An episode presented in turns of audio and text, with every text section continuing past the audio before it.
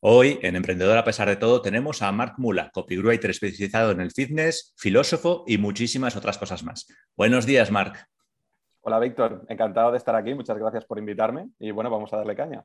Claro, eh, comentas que eres un multipotencial. Explícanos un poquito en qué consiste eso de la multipotencialidad. Este término no, sé si está ya un poco manido, que a la gente le empieza a cansar, pero realmente creo que cuando los que nos identificamos con este término em, lo conocemos, nos alivia un poco, ¿no? Porque al menos como lo define la gente, pues son esas personas que tienen intereses en cosas muy diferentes y entonces a ojos de la sociedad o lo que siempre se ha visto es que son gente como muy dispersa o que les costaba mucho centrarse, ¿no? En cambio, pues ahora hay una nueva corriente que te dice, no, tú no estás disperso, tú no eres alguien que le cuesta centrarse, tú es que pues tienes interés y curiosidad por muchos temas y lo que haces es intentar profundizar un poquito, pero no a un nivel muy, muy, muy profundo en un tema y luego saltas a otro intentando llevarte las lecciones que hayas aprendido sobre ese tema, ¿no? Entonces, digamos que el multipotencial em, tiene como una, visión más amplia de, de las disciplinas y se podría considerar también un especialista, pero que se especializa en, la amplitud o en, el, o en, el, tema de tender puentes entre, entre disciplinas. ¿no? Entonces, para algunos perfiles está claro que hace falta ser muy especialista, pero para otro tipo de perfiles, pues puede ir muy bien una persona que tenga una visión como más, más transversal. Y si tú pues, estás en el sector también del marketing, pues quizá también valoras ¿no? Que, que no seas solo una persona como muy muy metida en un solo tema, sino que tienes una visión más de una, vista de pájaro ¿no? de todo el sector del marketing. Así que bueno, de momento a mí me va bien el término multipotencial, me deja con la conciencia tranquila, aunque esté muy manido últimamente, pero, pero bueno, de momento pues, pues me gusta porque creo que hace más bien que mal ahora mismo esta etiqueta, porque hace que, que mucha gente pues esté diciendo, ah, pues sí, es que soy así y no pasa nada, no tengo que torturarme. Sí, y aparte de, bueno, de para el marketing, ¿crees que hay otros sectores o otros rangos dentro de lo que es la empresa o de lo que es el emprendimiento que ayude la multipotencialidad? Em, no, no, quiero separar como mucho los, los, los, cargos, los roles, pero sí que es verdad que quizá en los puestos como más de, responsabilidad o que requieren una supervisión de departamentos, es decir, mm, que están más arriba en la, en la, jerarquía, vamos a llamarlo así, sí que va bien que tengan como una visión lo más, lo más, amplia, lo más amplia posible porque necesitan entender toda una serie de departamentos de los problemas que pueden surgir y cómo solucionarlos, que si no tienen conocimiento mínimo de cada departamento, pues mm, se va a ver pues, incapaz de, coordinar ese equipo o de, o de liderarlo hacia, hacia, algo que esté como más integrado. ¿no? Entonces yo diría que, que, bueno, siempre acabamos hablando de los mismos emprendedores, ¿no? pero que yo diría que Steve Jobs o, Tim Cook pues sí que tienen como una visión muy transversal, aunque ellos provengan de un ámbito como muy, muy concreto, pero que han desarrollado esta, esta, visión un poco más transversal y amplia para, para digamos, coordinar, coordinar a todos. ¿no? Em, y estos perfiles, pues al final lo que necesitan es rodearse de un equipo de especialistas, que normalmente estos especialistas tienen que ser mejores que él en todos esos ámbitos, ¿no? Pero él sí que necesita conocer pues un poco de, todos los ámbitos. Yo creo que intuyo que creo ir por ahí. Ah, genial. Y en tu caso, bueno, tú eres autónomo, ¿no? Mini empresario, que se podría decir. ¿En qué te ha servido esta multipotencialidad? O sea, ¿te ha ayudado a no aburrirte tanto o a andar cambiando siempre de cosa que haces? Em, pues mira, la, la multipotencialidad quizá o, saber de varias, de varias cosas me sirvió para el primer trabajo que, conseguí. No me quiero enrollar mucho con esto, pero para el primer trabajo ya me sirvió porque se me dio la oportunidad de, participar en la fundación de, una empresa que era del sector deportivo y de las artes marciales. ¿no? Y yo había terminado la carrera de filosofía, algo que no tiene nada que ver con una empresa pues, deportiva de artes marciales y del sector audiovisual. ¿no? Pero como yo había entrenado artes marciales em, desde muy pequeñito, y como no había solo entrenado, sino que me había interesado mucho por las artes marciales y su filosofía, entender bien en qué se diferencian por las japonesas, de las chinas, de las occidentales, ¿no? de, los conceptos que hay detrás, de los maestros, de la tradición que hay detrás, ¿no?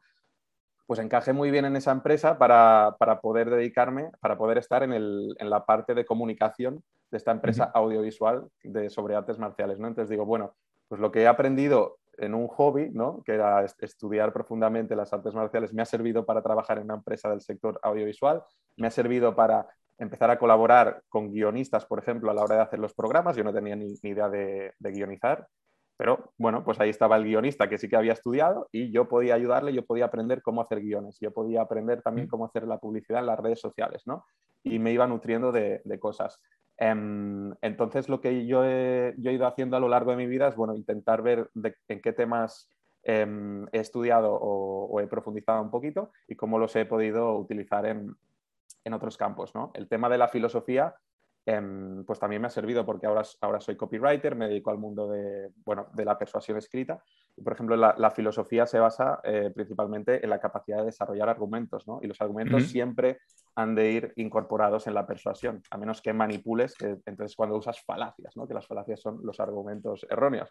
Entonces, has de saber cómo funciona una, una argumentación, cómo se desarrollan una serie de premisas para llegar a una conclusión lógica, incorporarlo a la parte de, persuasión, ¿no? Y todo eso, bueno, luego ya lo complementas con los elementos publicitarios, con los elementos emocionales, ¿no? Pero bueno, de estudiar, pues bueno, Platón, Descartes y Hume, que parece que no tienen nada que ver con la publicidad o, con el copywriting, pues intentar rescatar eso y llevarlo a, a mi terreno, ¿no? Entonces yo diría que, son un par de ejemplos donde he podido usar cosas que a priori parecen desconectadas, pero que has de saber ver los principios que hay y a ver si los puedes aplicar en, lo nuevo que, te venga.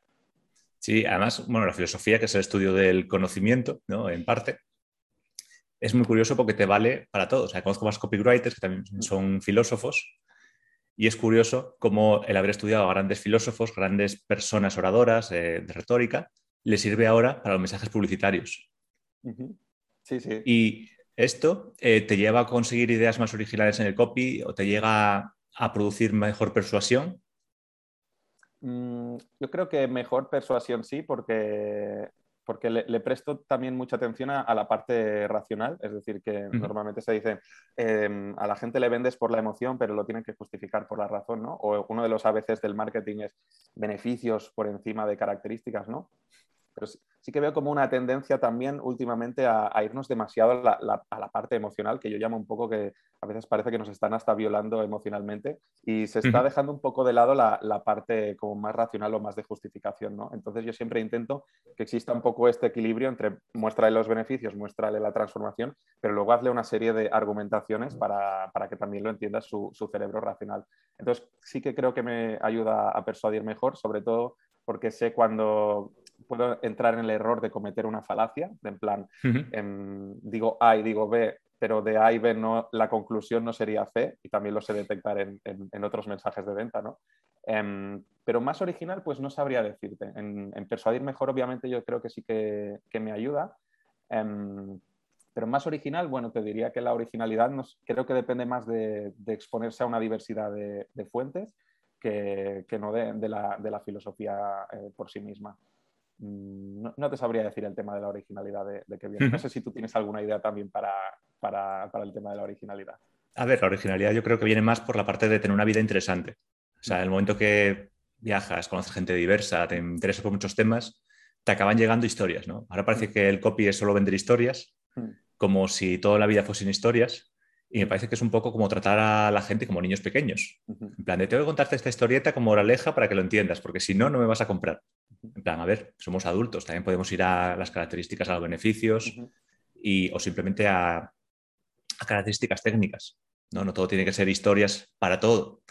Sí, correcto. Pues mira, em, esto es algo que llevo pensando también unos días, que no sé si te pasa a ti, que va en relación a esto de, los beneficios o el, storytelling o el abuso de la conexión emocional versus las características, ¿no? Que sí que es algo que tienes que hacer y creo que quizá al, al gran público pues parece que es lo que funciona mejor, pero entre nuestra burbuja emprendedora eh, o, del, o, del, sector digital, como lo hace ya todo el mundo, a mí personalmente como que me cansa un poco, ¿no? Porque es decir, mm, yo no necesito que me cuentes que, bueno, pues que podré levantar a mis nietos eh, porque me dejará de doler la espalda o que esto me va a cambiar la vida ya sé lo que estás haciendo, ¿no? Dime solo en qué consiste tu curso, cuántas horas tiene y, de qué va. Y ya está, solo necesito eso para decidirme. La parte racional, lo otro es que como, como todo el mundo lo hace y estamos todo el rato inmersos en esto de conexión emocional y beneficios, digo, ah, es que siempre lo mismo, ganar tiempo, ganar dinero, ser más feliz, no sé qué.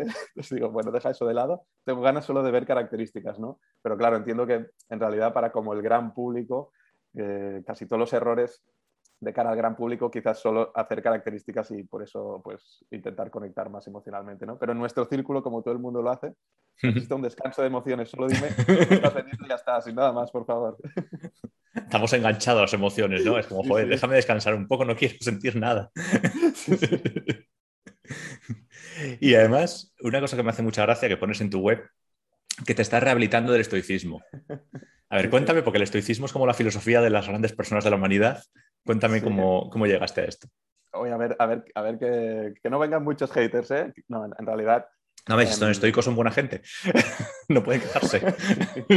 no, yo le tengo, una, le tengo una gran estima al estoicismo, ¿vale? Pero ¿por qué digo que, me estoy rehabilitando? Primero porque creo que cada uno ha de encontrar su, filosofía personal que, le vaya bien o, su corriente, ¿no? Y parece que el estoicismo es, una filosofía que, le puede funcionar a todo el mundo, pero hay que ser conscientes, o para mí, que también tiene una serie de, trampas, ¿no? Em, que el estoicismo moderno lo que hace también es hacer mucho cherry picking de ciertas cosas del estoicismo, pero tú cuando lees a los estoicos antiguos, realmente esa filosofía viene en, un pack ¿no? con más cosas que, en teoría deberías comprar y que hoy me parece que en 2022 pues no funcionan. ¿no? Una de las características del estoicismo es que ellos confían o sobreestiman para mí la capacidad de la razón para, para gobernar tu vida. ¿no? Em, entonces, los, estoicos, aunque no te dicen que no sientas, no te dicen que anules las emociones o que te conviertas en un robot, eso es uno de los prejuicios que hay contra el estoicismo, no es cierto, pero ellos sí que de alguna manera menosprecian todo el tiempo las emociones, porque el modelo estoico lo que quiere, y ellos lo dicen claramente, es acercarte a tu parte divina, em, y la parte divina del ser humano está relacionada con la divinidad que lo gobierna todo, que es ese logos, que es una entidad racional, ¿no? Entonces, acercarse a la parte divina como ser humano es siempre acercarte a la razón y separarte de tu parte animal, ¿no? En los estoicos y la filosofía helenística es muy elitista en este sentido, en que hace una clara distinción entre humanos y los animales. Entonces, toda tu parte animal, que está relacionada con las pasiones, con la ira, con el miedo, con la tristeza, es una parte como defectuosa del ser humano, es como una parte impura, es una parte también propia del cuerpo. En cambio, lo bueno del ser humano está relacionado con la parte mental, con el alma y con la razón, ¿no? Entonces sí que de alguna manera menosprecia las emociones, ¿no? Entonces es una parte que durante un tiempo de mi vida pues me funcionó, pero en, otra época pues em, que necesitaba como quizá dar más rienda suelta o conectar con las emociones, pues se me hizo un poco disfuncional. Y para mí otro problema que, tiene, pero que, lo encontré yo, que otra persona no puede encontrarlo, es siempre el, de poner en perspectiva los problemas. Que eso puede ser muy útil, ¿no? Porque tú cuando tienes un problema, pues si, te está, si tienes una piedra en el zapato, pues ponlo en perspectiva, bueno, pues que no te estás muriendo y no tienes que hacer un gran drama de eso, ¿no? Pero esto también, mm, si lo vas desarrollando, para mí tiene ciertos peligros de que, de que puedas dejar de prestarte atención a ti mismo, de si hay algo que te está causando sufrimiento, de si hay algo que te está causando tristeza, ¿no? Porque siempre puedes decir, ay no, pero es que hay gente en países pobres que, que, no tienen ni techo, entonces eh, ponlo en perspectiva, tu problema no, no es tan grave, ¿no? O, o lo tuyo, hay, hay, hay estoicos que dicen, lo tuyo no es un problema real, un problema real es que te falte agua, que falte comida, que, que pilles un virus y te mueras, ¿no? Em, o que, invadan tu país, eso es un problema real. Tu problema es un problemilla de occidental rico y no es un problema real. Entonces, entiendo la, entiendo la parte de, cómo quieren ayudarte en ese sentido, pero para mí el peligro está en, ah, vale, siempre pensar, lo mío no es un problema real, no lo presto atención, lo ayudo o me reprimo, porque no, no merezco sentir esto porque hay otros problemas que son importantes. ¿no? Y para mí esto puede hacer que ciertas personas acumulen cosas hasta que al final exploten. ¿no? Y para mí es no, no.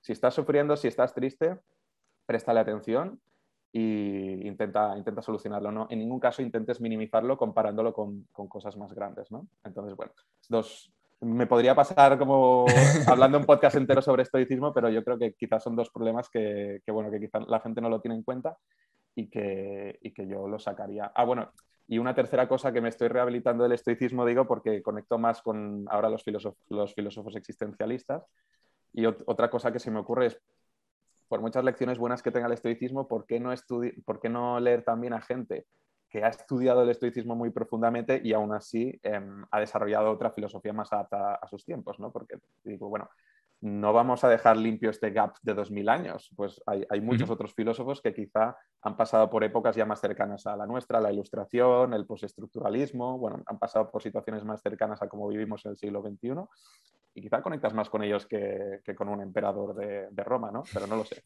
con preguntas que me hago. a ti no sé qué te parece. No, me parece genial. A ver, también es la gracia de la filosofía, ¿no? Siempre hacerse preguntas preguntarse por qué las cosas son así y sobre todo qué es lo que más te conviene o lo que más a gusto estás con ello. lo que pasa es que me hace mucha gracia porque se ha vendido como que hay que ser muy estoico para emprender. Hmm. Bueno, es que el, problema creo que ha sido, o sea, el problema y el beneficio. Para mí, la divulgación del estoicismo en cuanto a divulgación de la filosofía me parece una cosa genial, que la gente se interese cada vez más por la filosofía.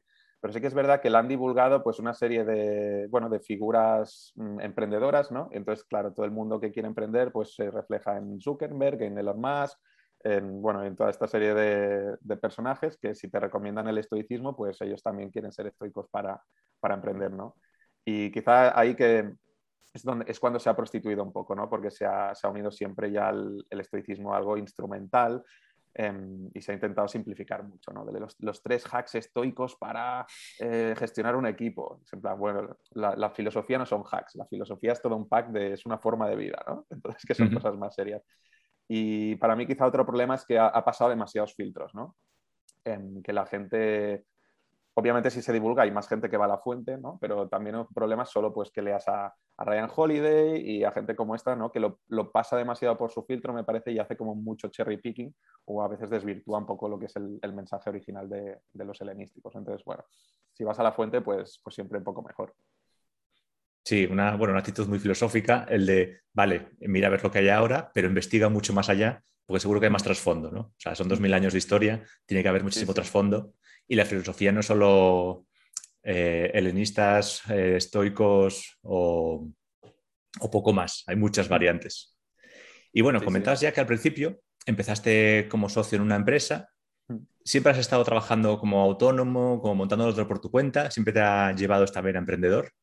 Bueno, eh, em, claro, yo cuando empecé como, socio en esta empresa audiovisual de, artes marciales, yo no me concebía a mí mismo como, un emprendedor. Yo, bueno, participaba en un proyecto como que me, entusiasmaba y con el cliché este también de convertir tu hobby en profesión, porque a mí me encantaban las artes marciales, pero yo nunca he sido tan bueno como para dar clase o, bueno, para, ganar campeonatos. Entonces digo, bueno, pues al menos uso las artes marciales en un proyecto audiovisual, ¿no? Entonces, bueno, pues hobby, hobby en profesión. Em, pero Sí que es verdad que he pasado tres etapas. La primera etapa podría ser esta de emprendedor, socio de, esta empresa. Luego el proyecto nos salió muy bien. Estuvimos, me parece que unos cinco años intentándolo tirar adelante con rondas de financiación, pero no acabó de salir tan bien como, nos gustaría. Em, luego pasé a trabajar por cuenta ajena, entonces esta etapa también la, he vivido, que, he estado dos o tres años trabajando para consultoría y, luego es cuando he pasado a esta etapa ahora de, freelance, donde, bueno, pues me, cansé también un poco del tema del jefe y, bueno, pues me sedujo esta idea de, trabajar por mi cuenta y montarme los horarios como, como, quisiera. Y sobre todo me atrae también esta idea, la idea del freelancer de que, de que puedes generar tanto dinero como tú, entre comillas, te merezcas o, o eres capaz de, generar, ¿vale? Sin tampoco querer decir que si quieres puedes, ¿no? Pero es decir que cuando estás trabajando por cuenta ajena, pues tienes un sueldo pactado y si tienes más rendimiento, tienes rendimiento es independiente, ¿no? En cambio, pues al ser freelancer, pues como que de alguna manera sientes que te estás mereciendo más lo que, lo que ganas si, si estás consiguiendo cosas, es decir, que, que dependen más de lo, de lo que te estás esforzando y si no te están saliendo bien las cosas, pues tienes como más responsabilidad en este sentido, ¿no? Entonces, bueno, esta sensación, aunque a veces es, buena y a veces mala, eh, pero me gusta más ¿no? que tener esta sensación de mm, autonomía, vamos a llamarle, me salía en inglés lo de self-determination, pero, no lo sé, de ser así más, que todo dependa un poco más de mí. Entonces, bueno, han sido estas tres etapas, de em, emprendedor, socio de empresa, trabajo por cuenta ajena y ahora de, freelancer.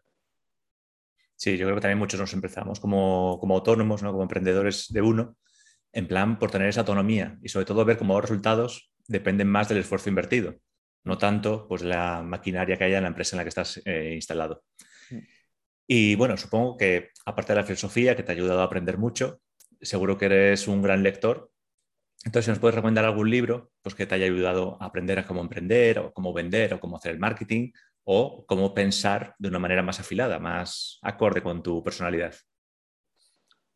Bueno, has, dicho, has dicho un montón de temáticas, ¿eh?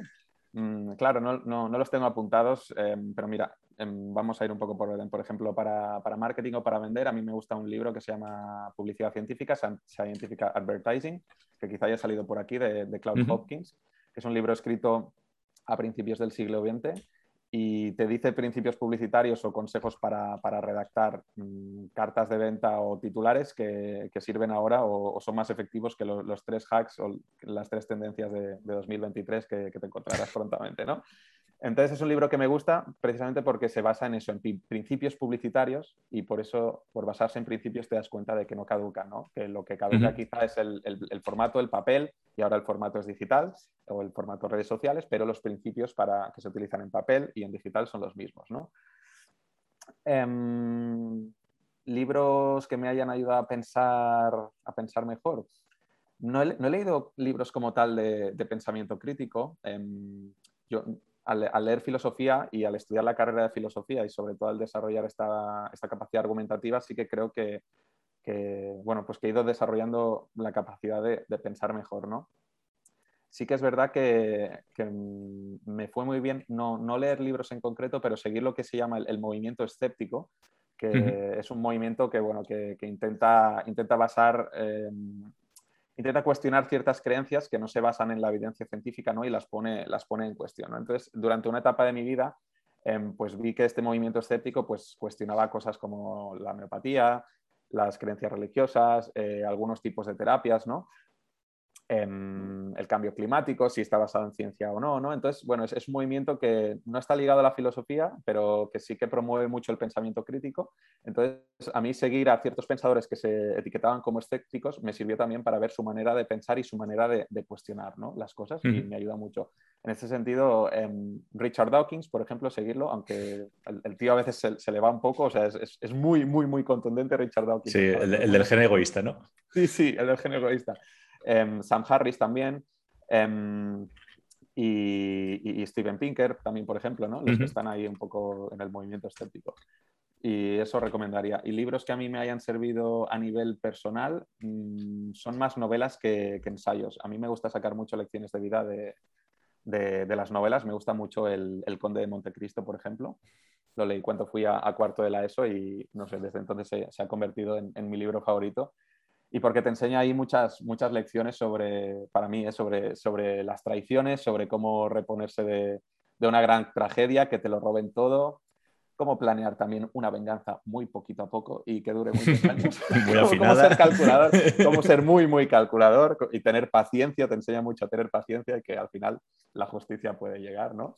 Pero, pero, me gusta extraer este tipo de lecciones, ¿no? Que no solo quedarte con la historia, con una trama de, de acciones, este personaje le pasa esto y al final, bueno, mm, se enfrenta a unos obstáculos y gana, eh, sino, bueno, ¿qué, lecciones subyacentes hay a todo eso y cómo lo, aplicamos en, la vida, ¿no? Porque durante mucho tiempo también em, la literatura para mí, en paralelo a la filosofía, era una forma que tenía la gente de simular situaciones y que eh, tiene un papel muy importante a nivel educativo, ¿no?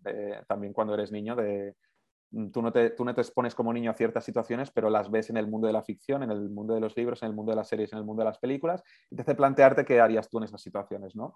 O si, o si ves una situación y luego te la encuentras en el mundo real, bueno, quizás muy flipado imitarlo porque lo has visto en una película, pero quizás te puede ayudar y, y, creo que mucha gente, más de la cuenta, lo admitiría que aprende muchas cosas de las películas, pero que parece como cosas superficiales y cosas de niños y quizá no lo, no lo decimos tanto, ¿no? Entonces yo, decía, yo diría esto, fíjate también en lo que puedes aprender de, del mundo de ficción.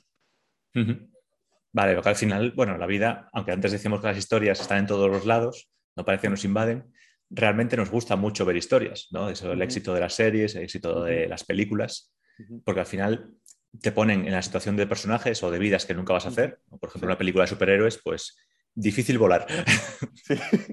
¿no? O difícil convertirse en Hulk, en Hulk. Mm. Pero bueno, te llevan a pensar en situaciones extremas. Que es una cosa que hacían mucho en Big Theory, los personajes que son muy frikis, decían, ¿qué pasaría si Superman se enfrentase con Hulk en el planeta tal? Sacar el, el, pensamiento fuera de la caja, que dicen. Sí, sí. No sé por qué, a mí también me da la sensación de que, bueno, esto es como otra reflexión, ¿no? Pero que nos gustan tanto las series, las películas, porque de alguna manera es el juego que tenemos los adultos, ¿no? De, niños, cuando somos niños, nosotros simulamos estas situaciones. tú de niño te conviertes en un superhéroe, te conviertes en un dinosaurio em, y cuando escalas una pared, pues estás subiendo, no sé, el Empire State Building, ¿no? Y cuando eres adulto dejas de jugar. Pero a los adultos en el fondo también nos gusta jugar y conectar con ese niño interior y la única forma que nos queda de jugar pues es a través de, las pantallas, a través de la ficción o a través de leer, ¿no? Es ese pequeño juego de, transportarte a otros mundos, porque si empiezas a hacer lo que hacías de niño, pues va a pensar la gente, Bueno, pues igual era bueno empezar a hacer las cosas que hacíamos de niño. Sí, sí, sí, sí. Pues una vida más activa. Que, hacerlo. Sí, sí. que estar ahí tirado en el sillón viendo series. Sí, sí. Sí, sí, total. Mira, esto da, idea para un, correo. y aparte, bueno, eh, una parte muy importante en esto de emprender son los clientes. Y ahora que ya que llevas años dedicándote a esto del copy, metido en este entorno, ¿has notado cambio en los clientes? ¿Notas que ahora en 2022 la gente quiere cosas diferentes que hace a lo mejor 5 años, 10 años? Mm, yo creo que los clientes cada vez, por lo que yo me encuentro, están cada vez más educados.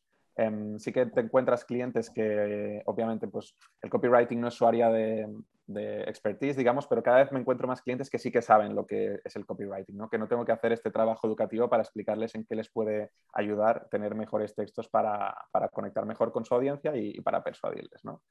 Em, y lo que también me encuentro ahora es que cada vez más colaboro con, pero es mi circunstancia, ¿eh? que cada vez más me integro o colaboro con equipos, ¿no? que quizá hace un tiempo pues me, contrataban para hacer unos textos y ya está, y ahora quieren cosas como servicios más continuados donde yo me tenga que coordinar con el, el, media buyer del cliente o el diseñador del cliente. O ahora están saliendo también los, los, expertos en growth marketing, ¿no? Pues hablar también con personas de growth.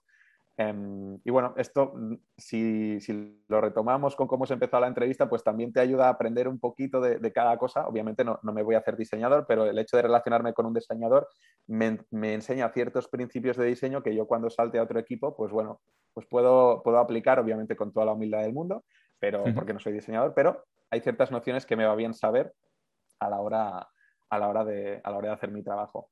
Em, así que yo diría eso, integración en equipos, cada vez más colaboración de, otros freelancers y más educación y más conocimiento de, lo que es el copywriter y de la importancia de, los textos, que antes, a ver, sigue existiendo, pero que antes, no, esto lo hace mi primo, que, es más barato, ¿no? O esto me lo hacen los becarios, ¿no? Y es en plan, oye, pero tú no crees que los textos que estarán en tu web durante dos años y que tienen una gran importancia para que conviertas clientes, pues es mejor que lo haga un profesional que haya estudiado, que haya practicado para ello, no, no otra persona. Bueno, cosas así, ¿no? Sí, ¿crees que estamos llegando a un punto de madurez en que, por ejemplo, hace 10 años era todo tecnología? Era en plan de, ¿para qué voy a currarme el copy si puedo publicar 200 anuncios?